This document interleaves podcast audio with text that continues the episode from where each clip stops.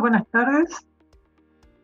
Bienvenidos a lo que es la tercera sesión de las charlas en la biblioteca, en la biblioteca de Horticultura.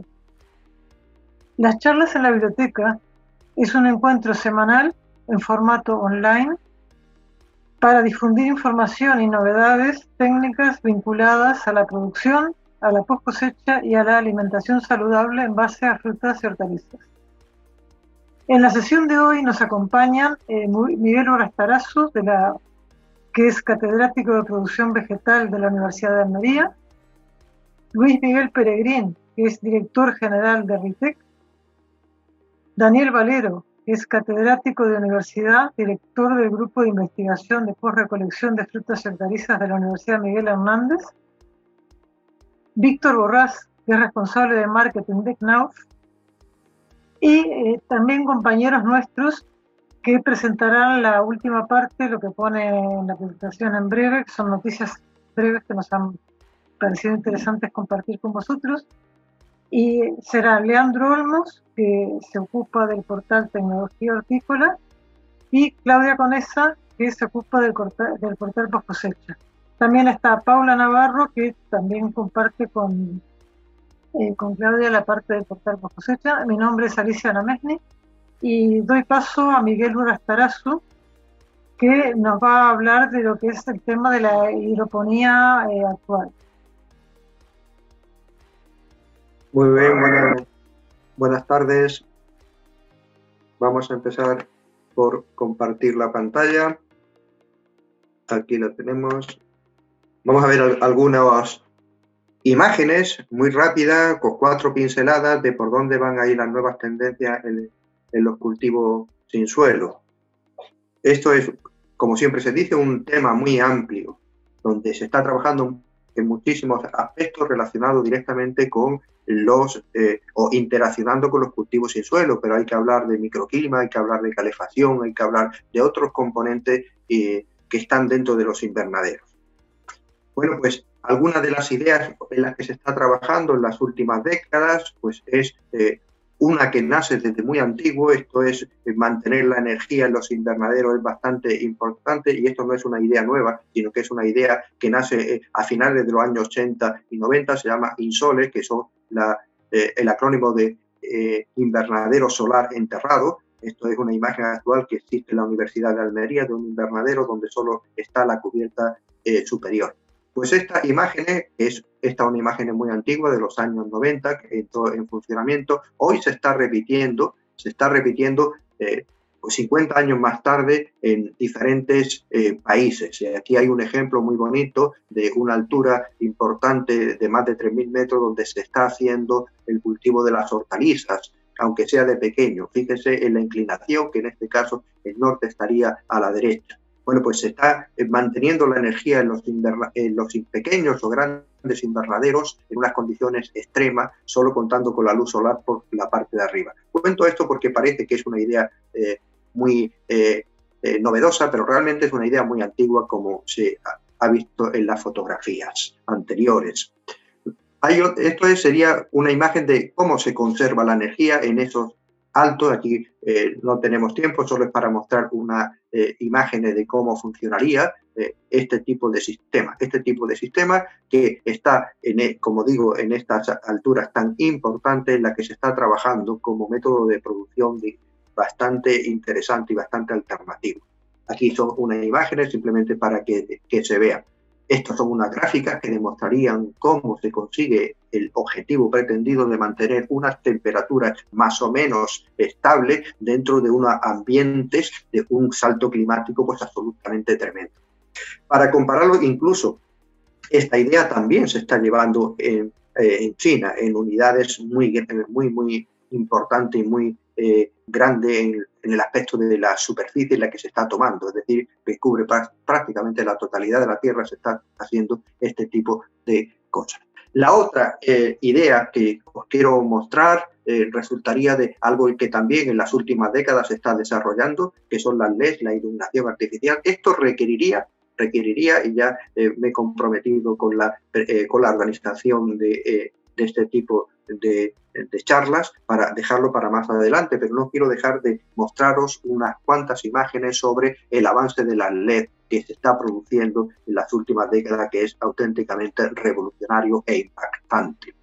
Se está llevando a cabo en modernos cultivos, que veremos también en, este caso el cultivo de, la azafrán en, en estas condiciones bajo iluminación artificial, una luminotecnia actual que se está desarrollando, que se consiguen pues unos productos pues, de una calidad bastante, al menos vistosa. Vistosa. Bueno, y, no quiero dejar de mostrar también la, la, idea de que esto se está utilizando y desarrollando con otros tipos de tecnologías, a veces legales, a veces ilegales, porque todos sabemos que esto se está extendiendo a una...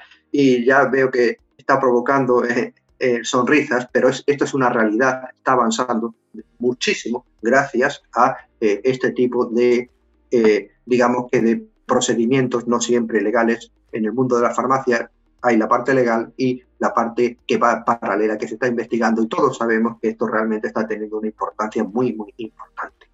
Otra de las ideas interesantes que se está trabajando son el uso de modernas tecnologías, en este caso las imágenes termográficas las imágenes termográficas, que es la llevada de unas tecnologías que se están desarrollando en otras, en otras eh, áreas de la ciencia a eh, por los modernos cultivos de forma que podamos controlarlo. Esto son muy sensibles, cada vez se están desarrollando mejor y nos va a permitir la teledetección de un problema de fertilización tanto en extensivo como intensivo. Aquí podemos ver un ejemplo claro de cómo se puede saber antes de que una planta se marchite que tiene un problema utilizando estas imágenes, incluso, incluso con la combinación de, los drones.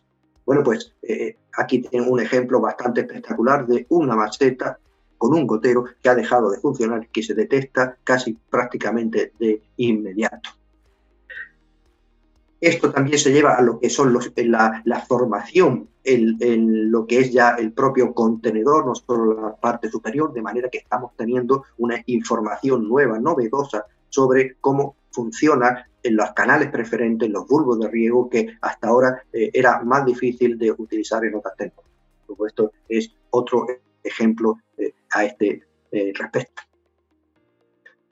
De manera que, hoy se sabe perfectamente cómo puede funcionar, perdón, cómo puede funcionar eh, gracias a estas modernas técnicas. Lo que antes eran esquemas más o menos conceptuales, hoy se puede hacer un seguimiento en tiempo real de, eh, gracias a estas modernas tecnologías que estamos otro aspecto que me ha parecido muy interesante, interesante que también se está haciendo, es la contribución, el paso de los cultivos sin suelo a la producción en fruticultura arbórea de manera que esto es un sueño mío y de otros muchos investigadores de llevarlo a cabo, mayor control, llevar los beneficios de ese cultivo a la agricultura arbórea. De manera que muchos compañeros y yo mismo, en nuestro grupo de investigación, estamos trabajando sobre la posibilidad real, comercial, de meter estas tecnologías no ya solo en la investigación que siempre se ha hecho, sino que también en una extensión importante. Y este que vamos a poner aquí es un ejemplo muy eh, llamativo que se está desarrollando en Perú. Es muy llamativo porque la superficie de la, de, la finca, estamos hablando de 9.500 hectáreas en pleno desierto, pleno desierto, donde se está integrando lo que ya existía de una horticultura horticultura eh, muy extensiva en cultivos tan interesantes como el arándano, aquí tenemos el ambiente donde se están desarrollando, que es un ambiente totalmente desértico, eh, para mostrar, mostrar la imagen de cómo esto se está desarrollando también. Al fondo tenemos una imagen de lo que había, estamos hablando de una finca impactante, una finca que en su conjunto tiene más de 9.500 hectáreas, que se dice pronto, que se dice pronto, y resulta que están introduciendo arándano en cultivos sin suelo. Es un sueño, no ya a pequeña escala como se hace en muchos países, incluyendo España, pero se está haciendo eh, realmente con una extensión que es bastante, bastante importante y los resultados son espectaculares. Al fondo se ve la línea eh, eh, de cultivo normal y en un principio la línea de cultivo en cultivo sin suelo. Otra herramienta, y estoy terminando, es la incrementación o aplicación de ciertas unidades matemáticas, como son eh, el MATLAB o como son las redes neuronales, al, incremento del potencial de producción de los cultivos sin suelo como elemento eh, que puede competir ir, todos sabemos que es de los más productivos y menos ingerente en el medio ambiente. de manera que se están desarrollando, aquí tienen una imagen, no me voy a entender obviamente en ella, pero es para que conozcan esta idea. Otra, y esta es la última, antes de, dejarle paso a la parte técnica de mi, compañero, eh, proyectos, proyectos de reutilización, de desalación de aguas, ya bien provenientes de agua muy salina o incluso eh, de otros eh, suministros urbanos en general para poder utilizar el agua, que sería desalar el agua de los drenajes y se están utilizando y empleando muchísimo dinero por parte de Europa en este tipo de proyectos, donde también se está incorporando la energía, la energía renovable. no solo reutilizar, que está muy moderno en la economía eh, recirculante, sino que también eh, eh, estamos utilizando lo que es la energía. Todo esto todo esto eh, está complementando a lo que es la jardinería vertical, y esta es la última eh, línea que yo les quiero presentar, donde estamos viendo granjas verticales, jardinería vertical, con un futuro bastante interesante y con un desarrollo tecnológico que a continuación el compañero le va a hablar. Desarrollo tecnológico que nos lleva a hacer agricultura con cultivos sin suelo, en no solo la periurbana, sino también in dentro de, eh, del ambiente y lo que también se está denominando indoor. Bueno, pues todas estas técnicas, todas estas técnicas, otro aspecto que ya termino, eh, es la difusión y la formación continua que es necesaria. Esto aprovecho para, para decir que se sigue haciendo eh, cursos de cultivo sin suelo por muchas universidades, en la nuestra en concreto, donde aquí les dejo la información correspondiente para que pueda acceder a ella. Y esto es eh, una esbozada de por dónde van las líneas de investigación y de desarrollo, lo que se puede llamar estado del arte actual.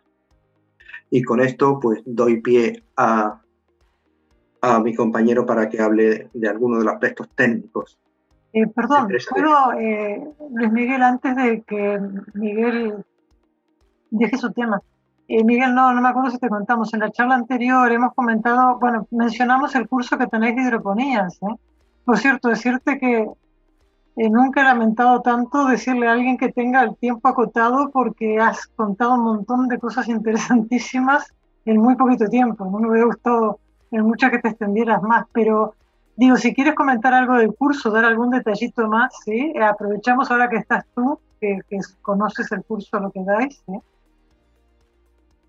Bueno, pues eh, el, curso, incluso con la colaboración de empresas, de muchas empresas, de una de ellas va a hablar posteriormente Luis Miguel, eh, de, de Ritec, eh, es un curso donde se están dando la formación continua de lo que puede ser interesante para un investigador, un técnico o un profesional de campo que esté asesorando, incluso un estudiante de los últimos años para que eh, se mantenga actualizado o vea eh, por dónde van las nuevas líneas. Un curso de duración de un mes, donde eh, está pensado una gran cantidad de actividades prácticas, tanto en campo como en laboratorio. Y, en fin, toda la información puede estar, estar recogida en esa dirección, se puede preguntar y ahí se tiene. Pues, Luis Miguel, cuéntanos. Bueno, buenas tardes. a mí me ha tocado hablar de un proyecto de agricultura en, un contenedor, eh, agricultura vertical, que hoy está tan de moda. Eh, quiero poner aquí una imagen, a ver si soy capaz. Vamos a ver. Vale. Se ve ahora más o menos, ¿no? Bien, e, este es el contenedor, lo tenemos en, en la finca experimental del CEBAS, en Murcia. Eh, y es un proyecto de investigación que se llama Hydrolif y que, bueno, pues estamos, está constituido por varias empresas eh, de aquí, de la región de Murcia, de Invernadero, Rufepa, de, Automatismo, Odin y, del propio CEBAS con la Universidad también de Murcia. Y bueno, la verdad es que el, el, el reto fue bastante grande porque meter tantos sistemas en un espacio tan reducido, pues costó trabajo, ¿no?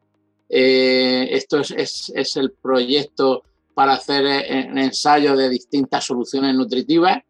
En este pequeño espacio hubo que meter todos los sistemas, toda la unidad de control hidráulica para preparar eh, en esta parte de abajo, se preparaban las distintas soluciones nutritivas y luego se iba regando los distintos compartimentos.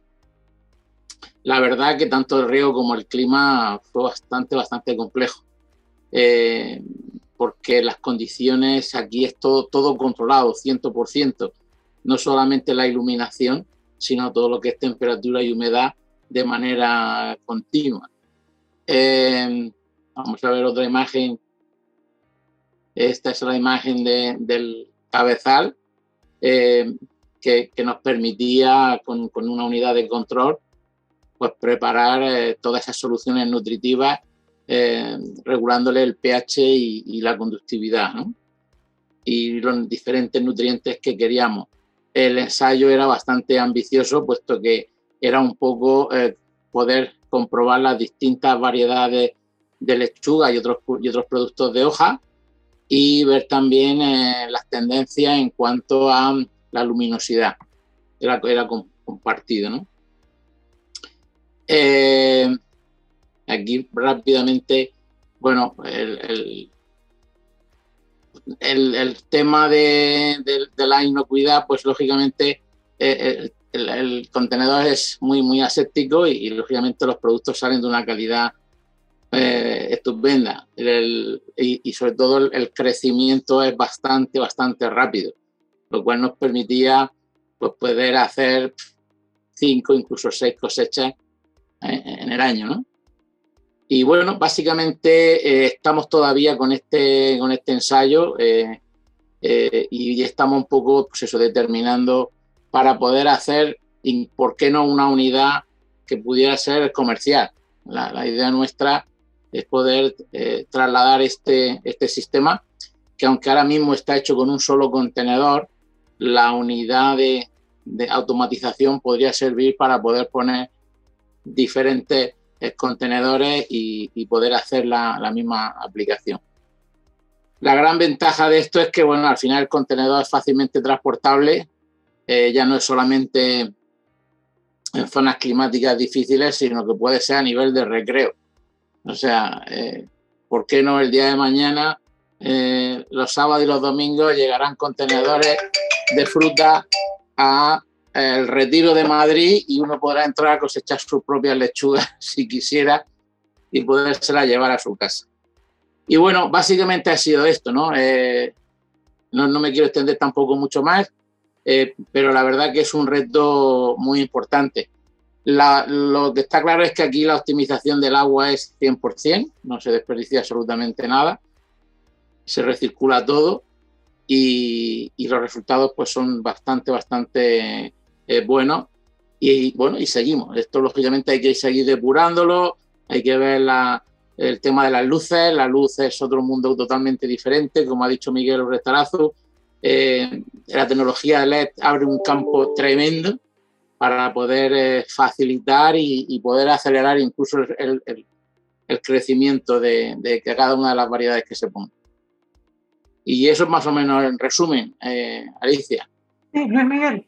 Eh, quería, bueno, perdón, si alguien tiene alguna pregunta, estamos, podemos hacerla. Yo tengo, me gustaría tener un comentario vuestro, bueno, de algo que Luis Miguel un poquito nombró. El tema sanidad, aparentemente, no hay ningún problema, ¿verdad? Es un ambiente controlado, no... O sea, mis preguntas son sanidad y la luz, o sea, el coste energético, ¿sí? Un poco, ¿qué, qué, bueno, tanto tú como, como Miguel Rastarazo, ¿sí? que algún comentario sobre eso. A ver, el mundo del LED lógicamente ha, abierto el, campo de la iluminación eh, tremenda, tremenda porque eh, no, es, caro el consumo, sí buenas es cara las luces, que son bastante costosas, pero esto me imagino que como toda tecnología con el tiempo se irá eh, optimizando, irá ajustándose los precios. Pero en cuanto al consumo, la potencia es bastante baja. No tenemos números así que podamos definir, pero sí es cierto que va por buen camino. Lo único pues que todavía hay pocos pocos fabricantes de, la, las luces LED, pero podemos llegar a conseguir con lo que hay ahora mismo en el mercado las intensidades que queramos, el, infrarrojo que queramos. O sea, la verdad es que mm, e, e, es, un campo realmente tremendo. Yo cada vez que leo cosas de estas, eh, estoy sorprendido de las posibilidades que pueden llegar a ver, ¿no? en cuanto a la inocuidad, pues lógicamente el control es total, ¿no? no la atmósfera está cerrada, ese alimentador está cerrado continuamente y se controla eh, pues todo lo que es los parámetros de humedad, temperatura e incluso pues CO2 de lo que puede haber dentro de lo que es el, contenedor. Con lo cual pues está garantizado. pues muchísimas gracias. No sé si hay alguien quiere preguntar algo, si no, damos paso agradeceros tanto Miguel Orastarazu como Luis Miguel lo que habéis contado, para mí interesantísimo, creo que para todos. Eh, comentar, comentaros que está también Gemma Echevarría, que, es, este, que se incorporó hace después, y, damos paso entonces. Voy a compartir la pantalla un momentito. Eh, damos paso a la, a la segunda parte, que es Daniel Valero, que nos va a comentar lo que hace su grupo de investigación. Daniel, adelante. Muchas gracias, Alicia, y gracias por invitarme una vez más a un evento que organizas. Y bueno, pues tal como me dijiste, he preparado aproximadamente 5 o 6 minutos para hablar un poco de, del grupo de por recolección de frutas y hortalizas. Nosotros somos de la Universidad Miguel Hernández y concretamente pues la sede central está en Elche, pero nosotros estamos en el, en el campus de Orihuela. Bueno, aquí un poco lo que voy a hablar, introducción, calidad de frutos, tecnologías por cosecha, uso de licitores, tratamientos por recolección y finalmente conclusiones y tendencias de futuro. Bien, las características principales de los productos vegetales es que una vez recolectados, pues siguen sus sobreviviendo, están vivos y por lo tanto respiran. Eso quiere decir que consumen oxígeno y desprenden CO2. Eh, emiten calor y por lo tanto también sudan, transpiran, lo que conlleva a una pérdida de agua constituyente y una pérdida de peso que influye no, no solo desde el punto de vista de la calidad, sino también desde el punto de vista económico, ya que eh, las frutas y hortalizas pues, se venden por peso. Y finalmente, pues pueden enfermar, pueden aparecer eh, diferentes eh, patologías, como puede ser pues, podredumbres por hongos, bacterias, etc.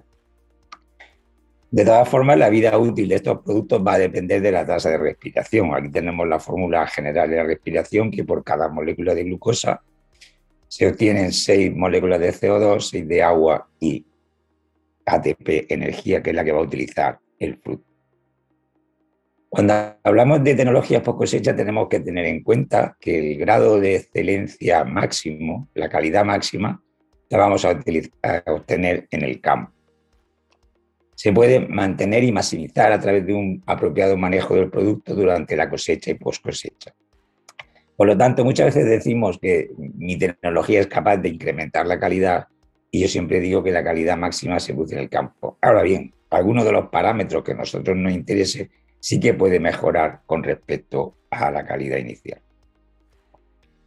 Por lo tanto, en, por recolección vamos a tener varios eventos, que es la transpiración, pérdida de agua, la respiración, y en aquellos productos que se consideran eh, climatéricos, pues están controlados por la hormona de la maduración etileno. Durante la post cosecha se va a producir una elevada tasa de respiración, una elevada transpiración, pérdida de peso, un proceso de ablandamiento, cambios de color, cambios de sabor y aroma, y muchas veces puede afectar incluso a los nutrientes, pérdida de vitaminas, compuestos bioactivos, etc. Al final vamos a tener un proceso de sobremaduración, una podredumbre fúngica o una vida útil muy reducida. Bien, nuestro grupo de, investigación ha estado utilizando diferentes tecnologías, eh, no le voy a insistir mucho en ellas, pero sí que las voy a nombrar para que un poco, sabiendo la síntesis de etileno, pues nosotros podemos modificar la actividad de las enzimas fundamentales de la síntesis de etileno a través de incrementar el contenido de CO2, por ejemplo, con una atmósfera modificada, a través de la infiltración de calcio, manteniendo una mayor firmeza, a través de la refrigeración o bien la aplicación de choques térmicos suaves que son muy interesantes desde el punto de vista de la reducción de los daños por frío. Por otra parte, vamos a competir por SAN, que es un compuesto intermediario de la biosíntesis de etileno, y hemos realizado bastante trabajo con la aplicación de poliamina. Finalmente, tenemos la inhibición a nivel de receptor, desde los descubrimiento del 1-metilciclopropeno, pues ha surgido una buena herramienta, no solo para estudiar el proceso de maduración, sino también como herramienta para alargar la vida útil de los productos. Y finalmente, una vez que tenemos los productos almacenados en cámara, pues hemos hecho algunos eh, dispositivos que son capaces de eliminar el etileno externo a través de absorbedores, oxidadores o catalizadores. Aquí le presento una diapositiva del, MCP, en una fruta inmadura, pues si tiene moléculas de etileno que le rodean, pues se va a convertir en una fruta madura, una aceleración de la maduración. La aplicación de un MCP, que es también un gas, va a hacer bloqueo de los receptores de etileno y por lo tanto se va a alargar la vida útil porque se retrasa el proceso de maduración. Con respecto a incrementar el CO2 en el interior de los envases, pues hemos trabajado con atmósfera modificada, la tecnología de plástico, pero también hemos trabajado pues, con muchos recubrimientos comestibles. En concretamente, en el uso de aloe vera, pues tenemos la patente para eh, utilizarla como eh, recubrimiento de fruta y hortaliza. Hemos hecho también algunos eh, recubrimientos basados en alginato, y ceína, que es la proteína presente en el maíz. Una vez que teníamos la tecnología de atmósfera digamos, modificada normal, le incorporamos diferentes sustancias, como pueden ser antimicrobianos naturales, aceites esenciales o bien eliminadores de etileno. El aceite esenciales, pues trabajamos con los aceites esenciales puros de clavo, tomillo, menta, orégano, que es eugenol, timol y mentol. Se lo adicionábamos a los envases sin estar en contacto con el producto y lo que había era pues, una mejora de las podredumbres, en este caso probamos en uva de mesa y cereza. Como les he dicho, el, el uso de aloe vera como recubrimiento comestible es una patente que tiene nuestro grupo y que realmente lo que hace es un retraso del proceso de maduración. Y a nivel de cámara desarrollamos un dispositivo que era capaz de eliminar el etileno de forma continua. Esto tiene ventajas sobre lo, que había hasta el momento porque había que parar el sistema de eliminación de etileno ya que estaba basado en carbón activado y el carbón activado pues se agotaba, se ocupaban los espacios por etileno y había que interrumpir el, el, ciclo. Pues bien, desarrollamos un sistema que era capaz de producir un calentamiento de este dispositivo, eliminar las partículas de etileno y por lo tanto no necesitaba prácticamente mantenimiento.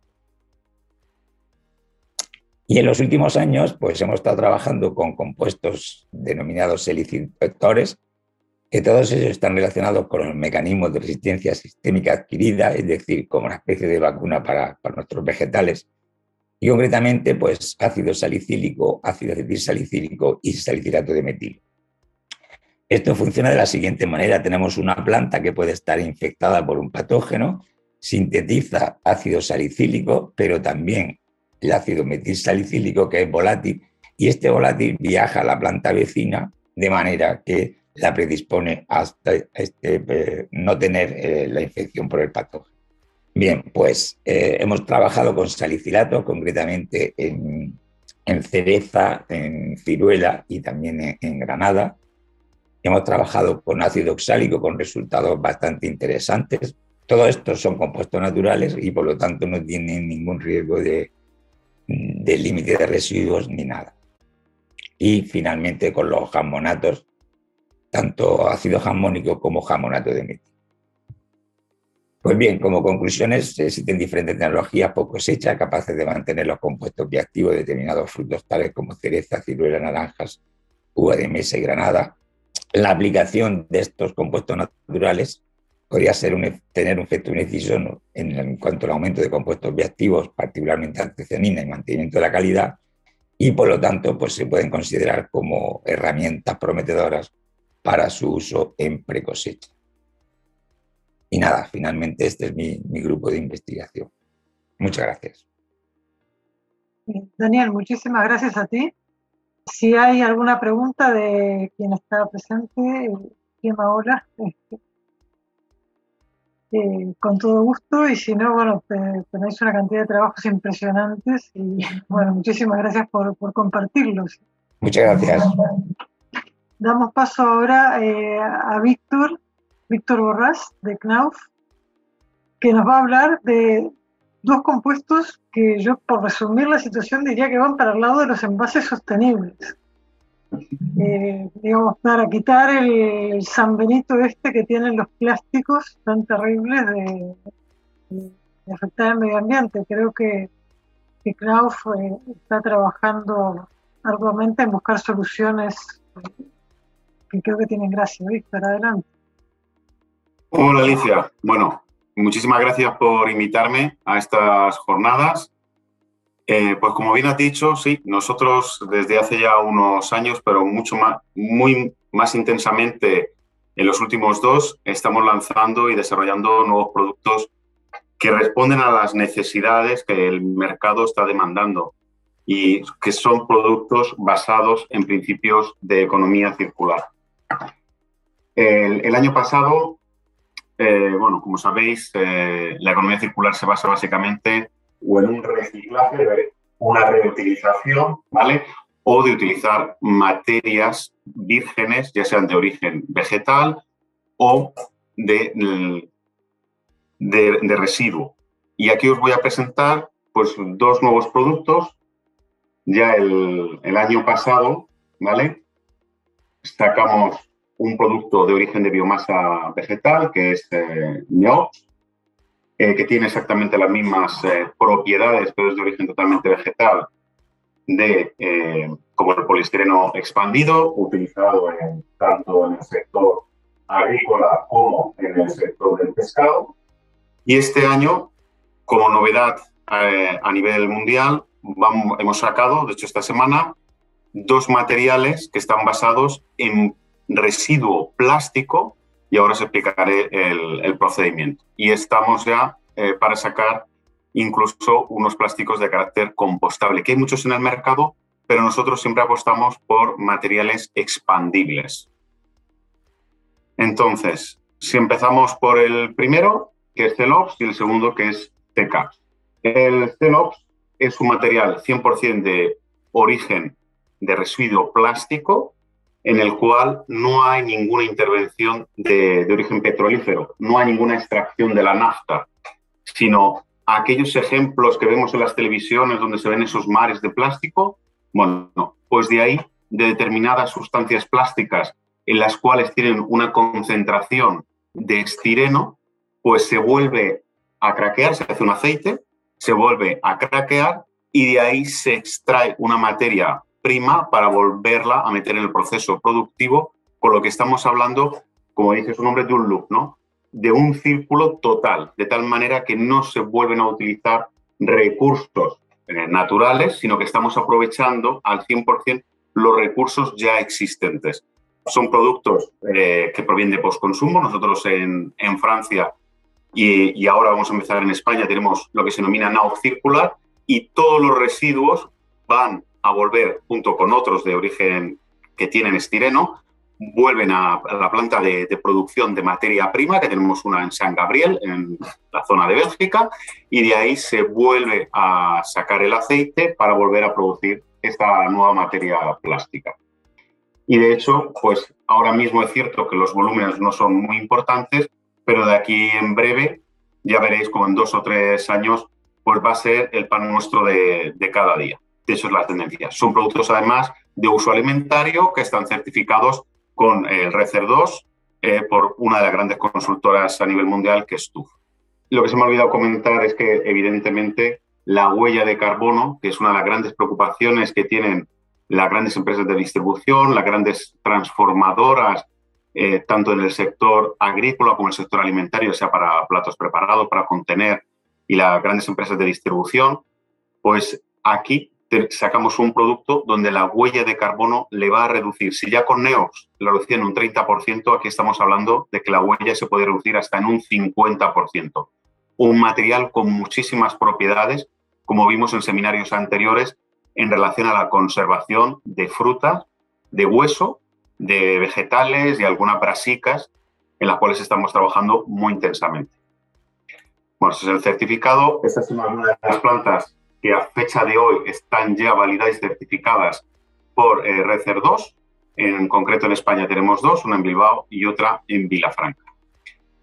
Bueno, los beneficios son los que he estado comentando, ¿vale? Que una de las grandes preocupaciones, porque siempre se dice, oye, no es que cuando se recicla y se reutiliza se hace un downgrading. Un downgrading es que mm, sí se recicla y se reutiliza esa materia plástica, pero no para el mismo uso, es decir, para un uso teóricamente inferior, aunque no es así, Aquí estamos hablando de que esta misma materia plástica vuelva a utilizarse para el propio uso alimentario del cual puede o no puede provenir.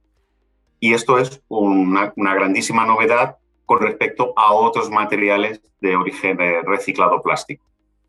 Y con la misma filosofía, y así vamos directos, hemos hecho exactamente lo mismo con RK.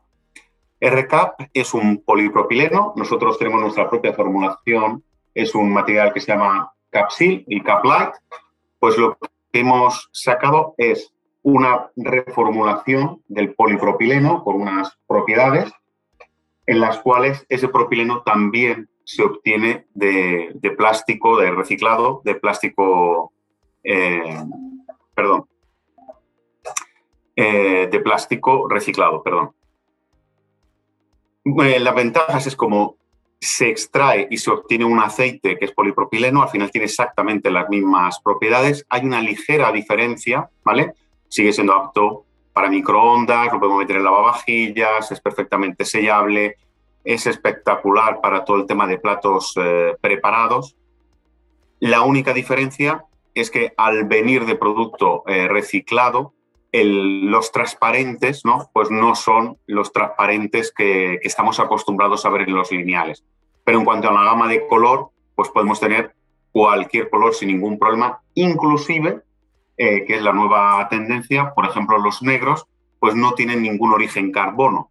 De tal manera que otra vez aquí ya estamos hablando de un producto no solamente basado en los principios de economía circular, sino que además es totalmente reciclable y no tiene ningún residuo de carbono, con lo que lo hace pues, de una huella bajísima a la hora de utilizar en nuestros procesos productivos. Y tanto un producto como otro, bueno, en este caso está certificado por el ISCC, que es una de las mayores consultoras de productos eh, de origen plástico reciclado para uso alimentario.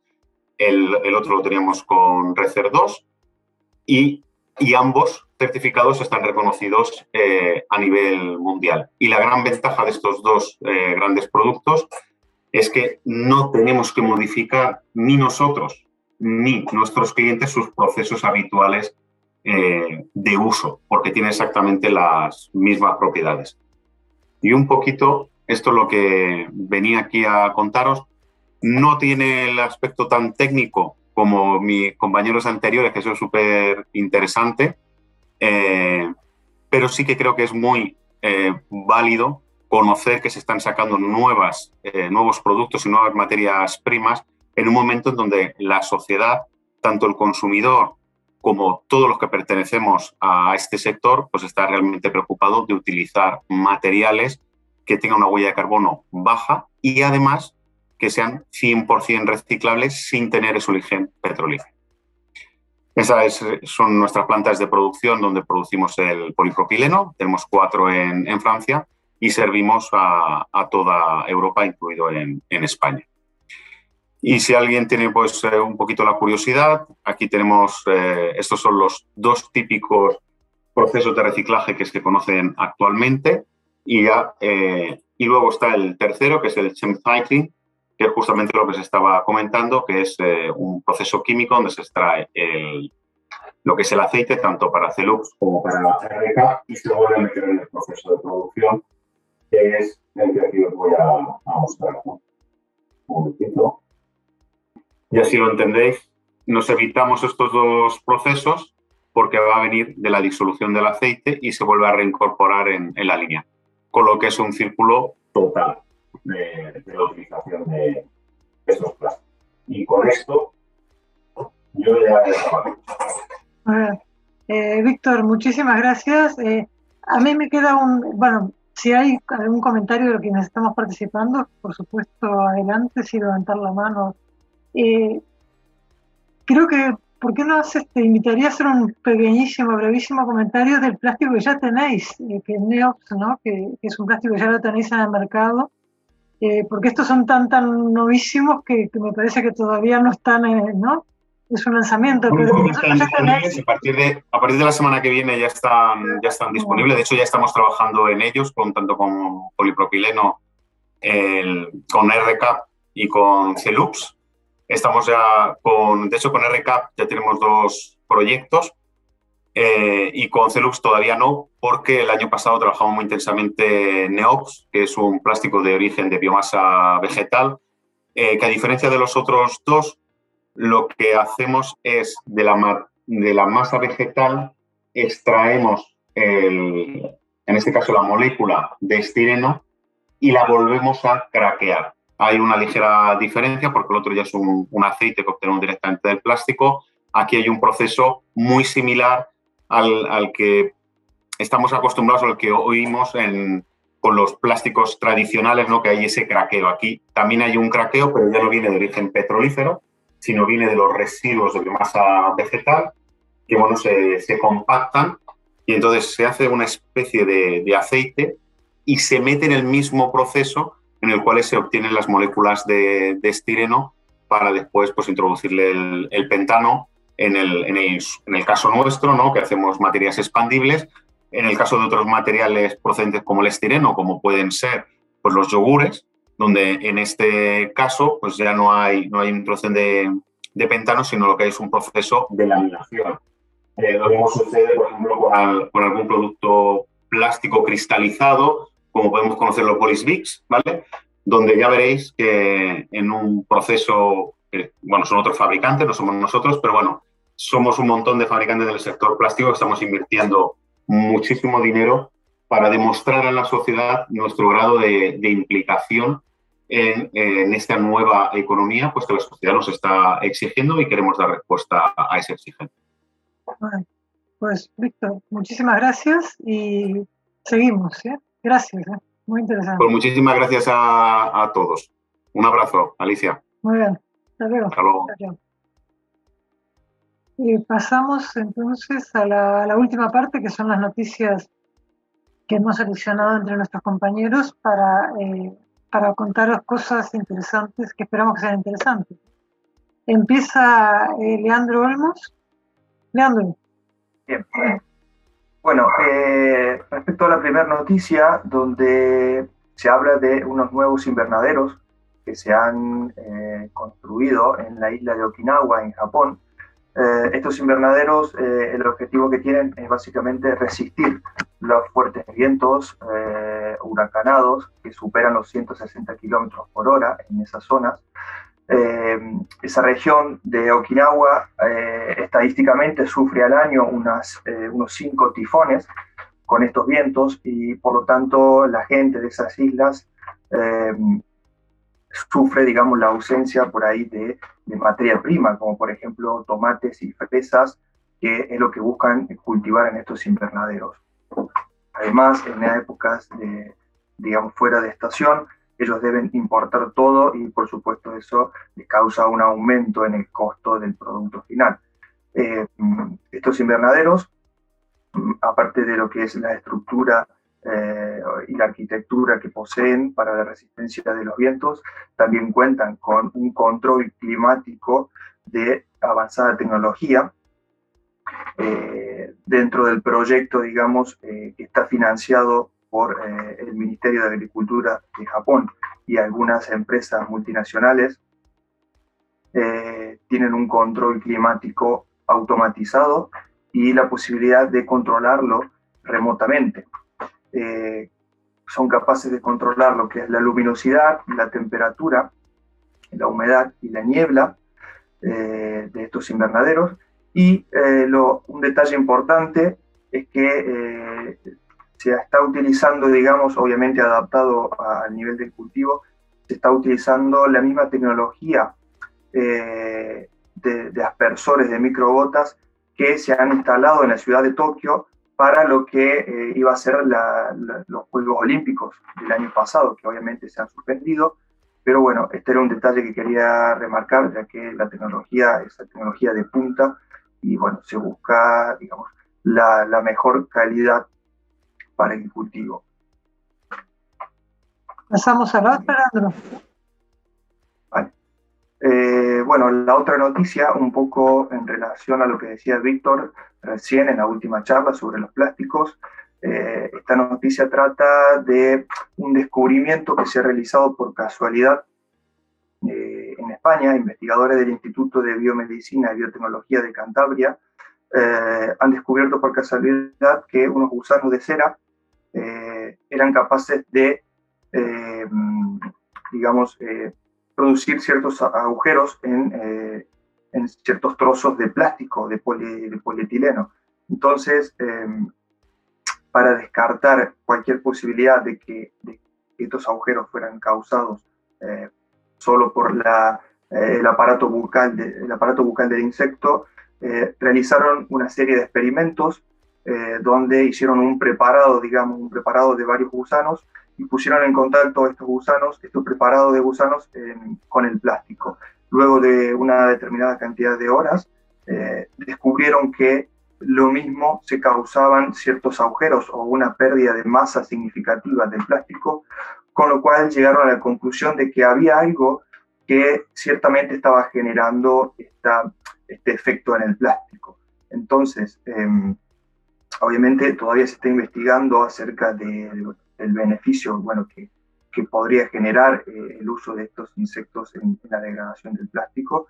Y eh, de momento se, se, cree que el origen de esta degradación está en la, en la, secreción de las glándulas salivales de los gusanos, como así también de la presencia de algunas enzimas que están dentro del aparato digestivo.